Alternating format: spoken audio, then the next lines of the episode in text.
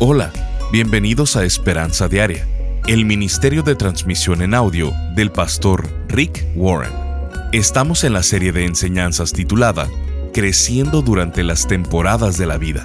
En ella, el pastor Rick nos enseña cómo aprovechar al máximo cada temporada de nuestra vida, aprendiendo de los buenos y malos momentos que traen. Todos queremos ser buenos padres, queremos tener familias fuertes, pero la verdad es que el paso en el que vivimos y la presión constante de nuestro trabajo a siempre producir más, continuamente ponen a nuestras familias en riesgo. ¿Es posible alcanzar el éxito y construir familias saludables al mismo tiempo? ¿Es posible educar hijos fieles en el mundo de hoy?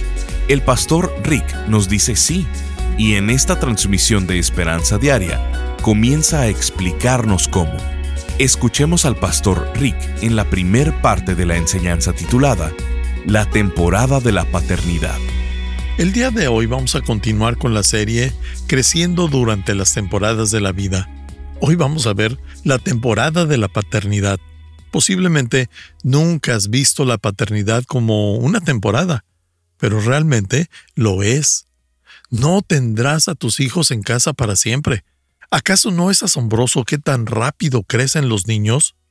Como padres, todos queremos ser buenos padres, queremos tener familias fuertes, pero la verdad es que el paso al que vivimos y la presión constante de nuestro trabajo o siempre producir más regularmente ponen a nuestras familias en riesgos.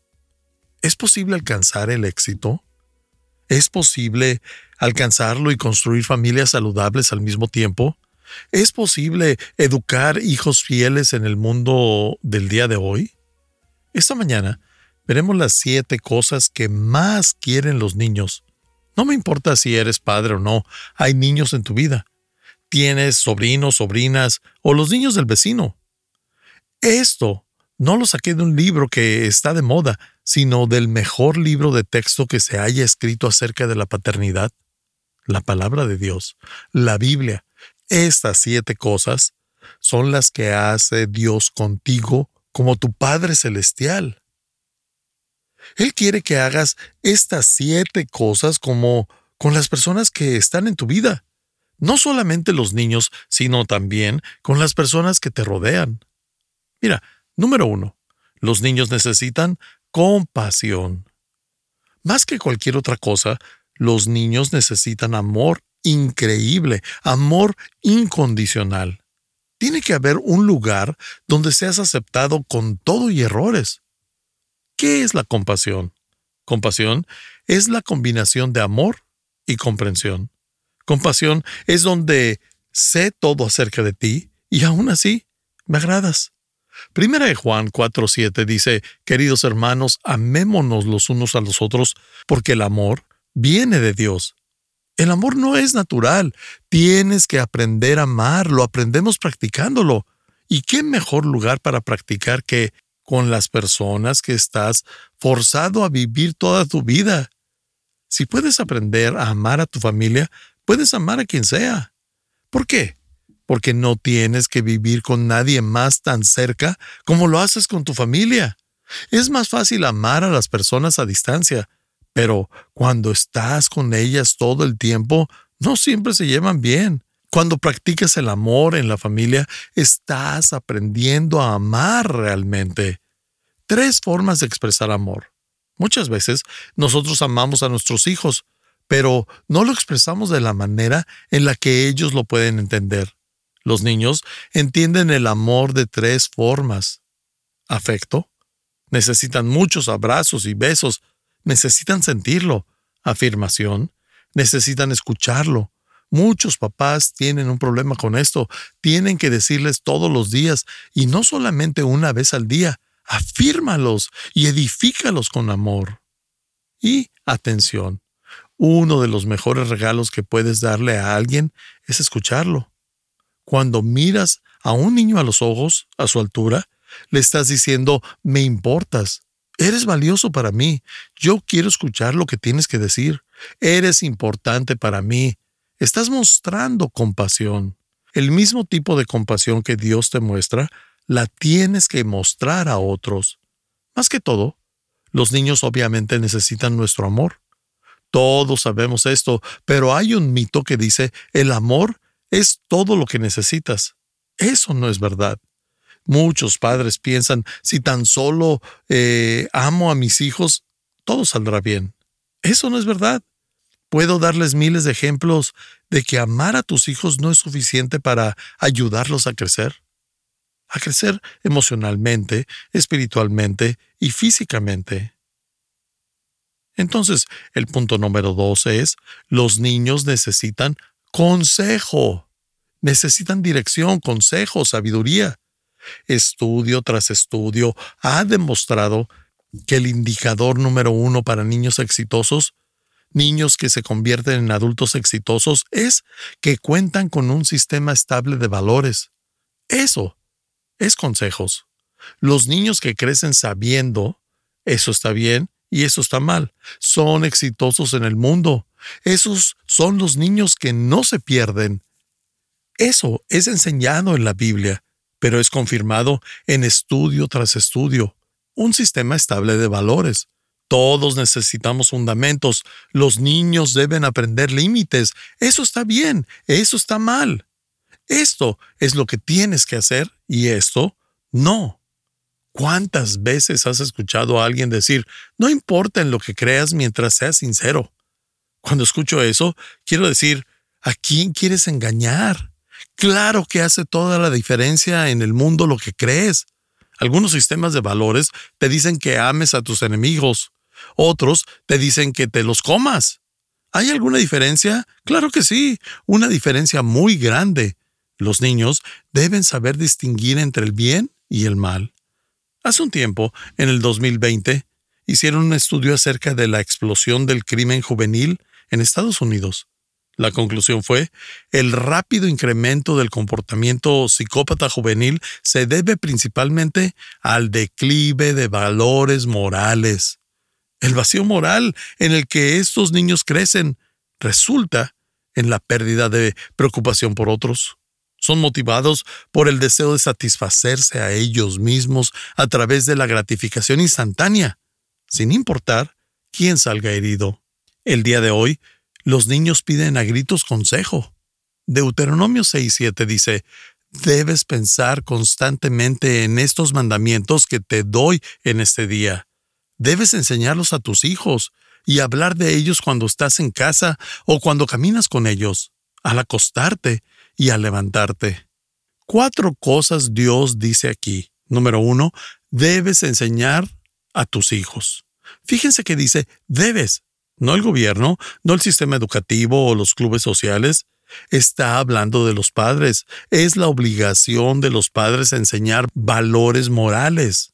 En nuestro país, hoy en día, actuamos como si esperáramos que el gobierno o las escuelas se los enseñen. No deberíamos estar sorprendidos si las escuelas no los enseñan. No es su trabajo, es trabajo de los padres. Número dos, debes. No es opcional.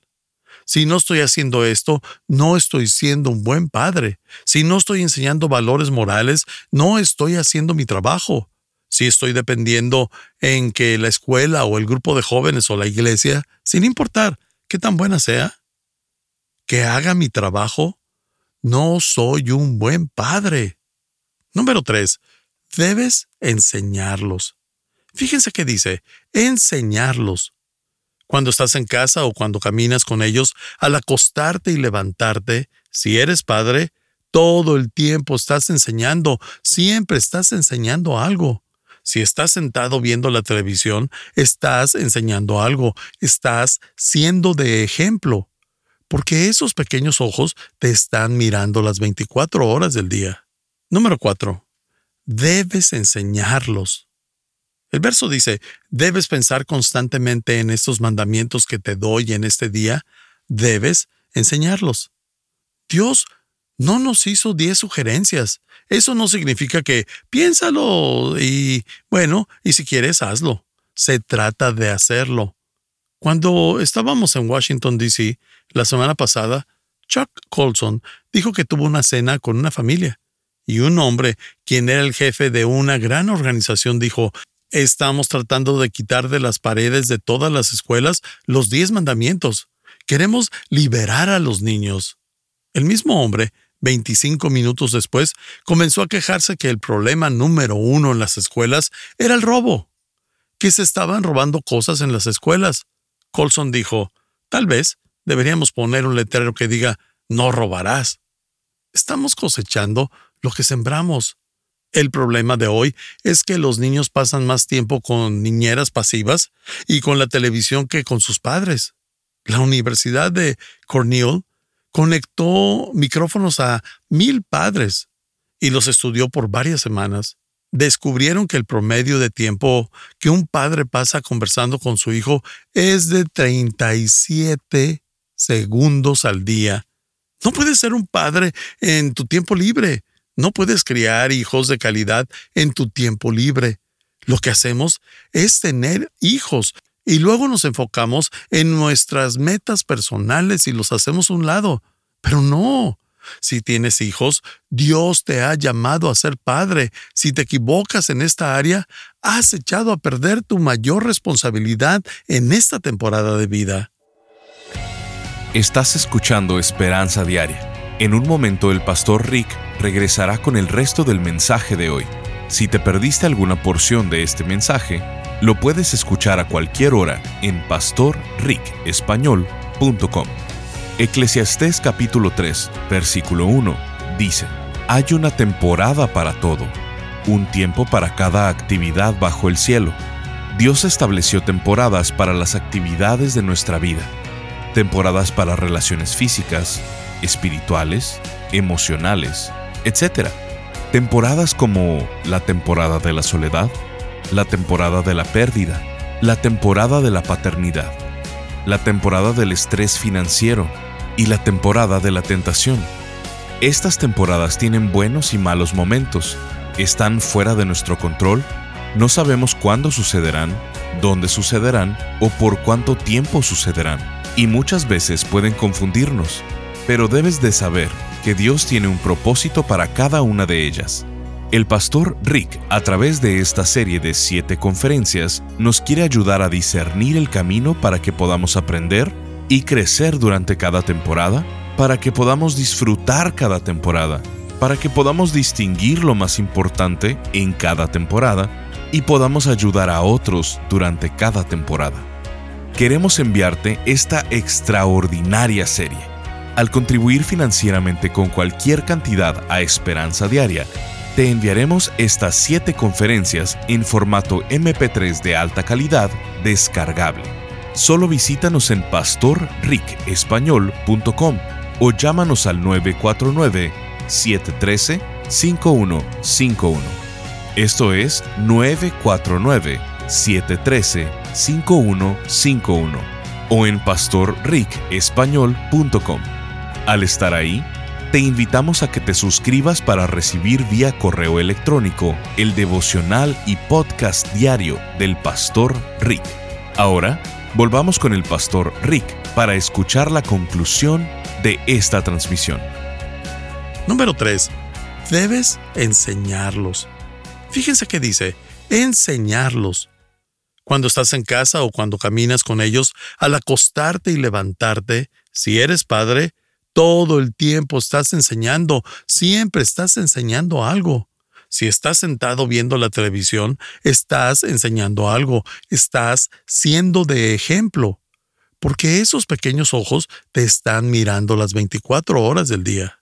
Número 4. Debes enseñarlos. El verso dice, debes pensar constantemente en estos mandamientos que te doy en este día, debes enseñarlos. Dios no nos hizo diez sugerencias. Eso no significa que piénsalo y, bueno, y si quieres, hazlo. Se trata de hacerlo. Cuando estábamos en Washington, D.C., la semana pasada, Chuck Colson dijo que tuvo una cena con una familia. Y un hombre, quien era el jefe de una gran organización, dijo, Estamos tratando de quitar de las paredes de todas las escuelas los diez mandamientos. Queremos liberar a los niños.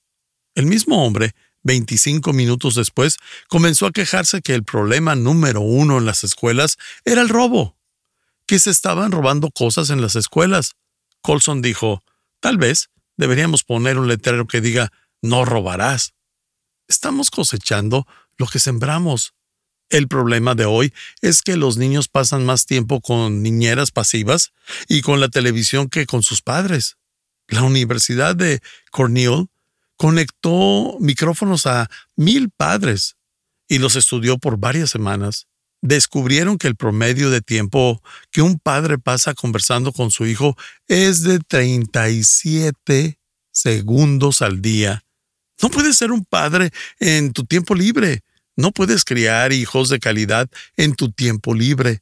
Lo que hacemos es tener hijos y luego nos enfocamos en nuestras metas personales y los hacemos un lado. Pero no. Si tienes hijos, Dios te ha llamado a ser padre. Si te equivocas en esta área, has echado a perder tu mayor responsabilidad en esta temporada de vida. Hay otras temporadas para que hagas otras cosas, pero en el momento en que concibes y tienes hijos, has hecho un compromiso y no es un compromiso a un año. Es un compromiso de ayudar a estos niños a crecer con compasión y consejo. Número 3. Los niños necesitan corrección. Ellos necesitan corrección porque ellos cometen errores. No son niños perfectos, necesitan disciplina, hacerse responsables, necesitan entrenamiento.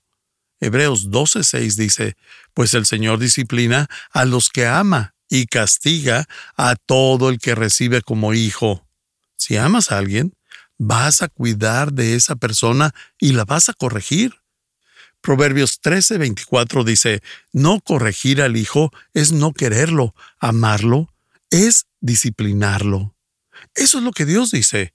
Y Proverbios 19:18 dice, disciplina a tu hijo mientras hay esperanza. Si no lo haces, le arruinarás la vida. Eso quiere decir que si no corrijo a mis hijos, los estoy ayudando a fracasar en la vida. Si no los corriges, los estás encaminando al fracaso. Están desarrollando hábitos que los van a destruir. La Biblia dice que hay tres maneras de corregir, rápida, calmada y moderadamente. Tienes que entender la diferencia entre castigo y disciplina. Tenemos que tratar a nuestros hijos de la misma manera que Dios nos trata. Si tú eres un hijo de Dios, si has confiado en Dios, si eres un creyente y le has pedido a Cristo que entre a tu vida, cuando pegas, Dios no te castiga porque todo el castigo ya fue pagado en la cruz.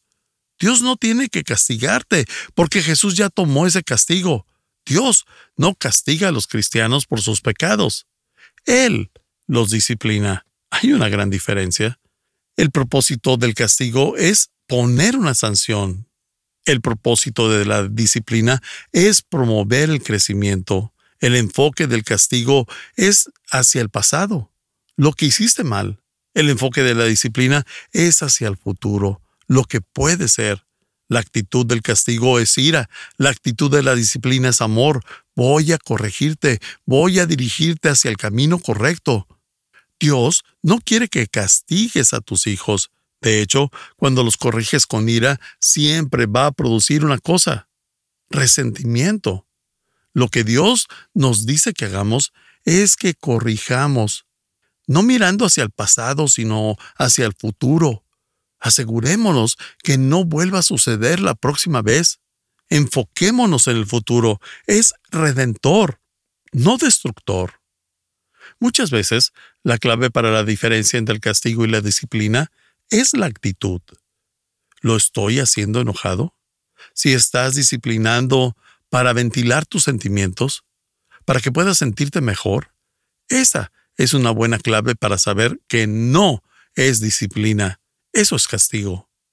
Solo estás dejando salir emociones y te estás desquitando, y tu irritación ha subido bastante que la vas a justificar al explotar. La Biblia dice en Efesios 4:29, no salga de vuestra boca ninguna palabra mala, sino solo la que sea buena para edificación, según la necesidad del momento. Tienes que aprender a corregir sin condenar, tienes que aprender a disciplinar sin destruir. Haz una autoevaluación de cada uno de estos elementos, del 1 al 10, 1 siendo lo más bajo y el 10 lo más alto. Primero, compasión. ¿Cómo te evalúas en amor incondicional? Si dices, no, mi amor está totalmente basado en su desempeño, entonces califícate con un cero. o 10, si siempre los amas incondicionalmente, que nadie de nosotros lo hacemos todo el tiempo, o tal vez te califiques en un punto medio. Consejo. ¿Cómo estás en este elemento? ¿Le estás enseñando a tus hijos lo que está bien y lo que está mal? ¿Estás orando con ellos y los alientas a leer la palabra de Dios? ¿O si no están lo suficientemente grandes para leer, se las estás leyendo? ¿Te tomas estos momentos de enseñanza al día? ¿O se lo dejas a la niñera o a la televisión? ¿Le das la responsabilidad de crear un sistema moral de valores? Corrección. ¿Has aprendido a corregir sin condenar? ¿Cómo disciplinar sin destruir? Califícate en estos tres elementos. Número cuatro. Los niños necesitan seguridad. La realidad es que la vida para los niños es más difícil ahora que nunca. No quisiera ser un niño y crecer en esta época a causa de las presiones, el estrés, el ritmo, los sistemas de valores. Las expectativas sobre los niños son mucho mayores que la que hubo la generación anterior. Y para esa generación fueron mayores que la generación anterior. El mundo es duro con la autoestima de los niños. En California, los educadores descubrieron algo a través de un estudio nacional y estatal con respecto a la autoestima. El 85% de todos los niños de tercer grado tenían una autoestima fuerte. En otras palabras, se sentían bien consigo mismo. Al llegar a la secundaria, se dieron cuenta que esa cifra bajó a 65% solo el 65% de los estudiantes de secundaria se sentían bien consigo mismos, que tenían buena autoestima, pero cuando fueron evaluados en la preparatoria, los estudiantes egresados de preparatoria registraron solamente un 5% con autoestima alta. Entre más crecen los niños, peor se sienten con respecto a ellos mismos. Vivimos en una sociedad que constantemente está destruyendo todo. Vivimos en un mundo negativo donde todo es, no lo puedes hacer, no eres bueno.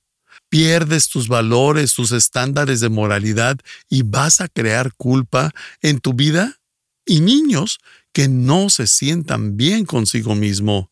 Esto lo dice la Universidad de Cornell. Las familias americanas y sus hijos están en un problema tan profundo y dominante que están amenazando al futuro de nuestra nación. La fuente del problema es nada menos que el abandono nacional de los niños y de aquellos que principalmente están involucrados en su cuidado, los padres. Los patrones de vida en Estados Unidos hoy en día dictan que los niños y las familias van al último en la agenda. El mundo es tan negativo que lo último que los niños necesitan al llegar a casa es más negatividad. Primera de Colosenses 3.21 dice, Padres, no exasperen a sus hijos para que no se desanimen. Estás escuchando Esperanza Diaria. El pastor Rick regresará en un momento para cerrar la transmisión del día de hoy. Buenos días, mi nombre es Francisco, soy del Ecuador. Muchas gracias por los devocionales. Antes los leía y los escuchaba solo, pero ahora, gracias a Dios, los comparto con unas 30 personas. Desde hace unos 15 días empecé a compartir con grupos pequeños, familia, amigos, trabajo y otros. Pensé que de pronto no les iban a gustar, pero gracias a Dios tengo muy buenos comentarios y nadie los ha rechazado. Gracias nuevamente. Y firma Francisco. Sintonízanos en el siguiente programa para seguir buscando nuestra esperanza diaria en la palabra de Dios. Este programa está patrocinado por el Ministerio de Esperanza Diaria y por tu generoso apoyo financiero.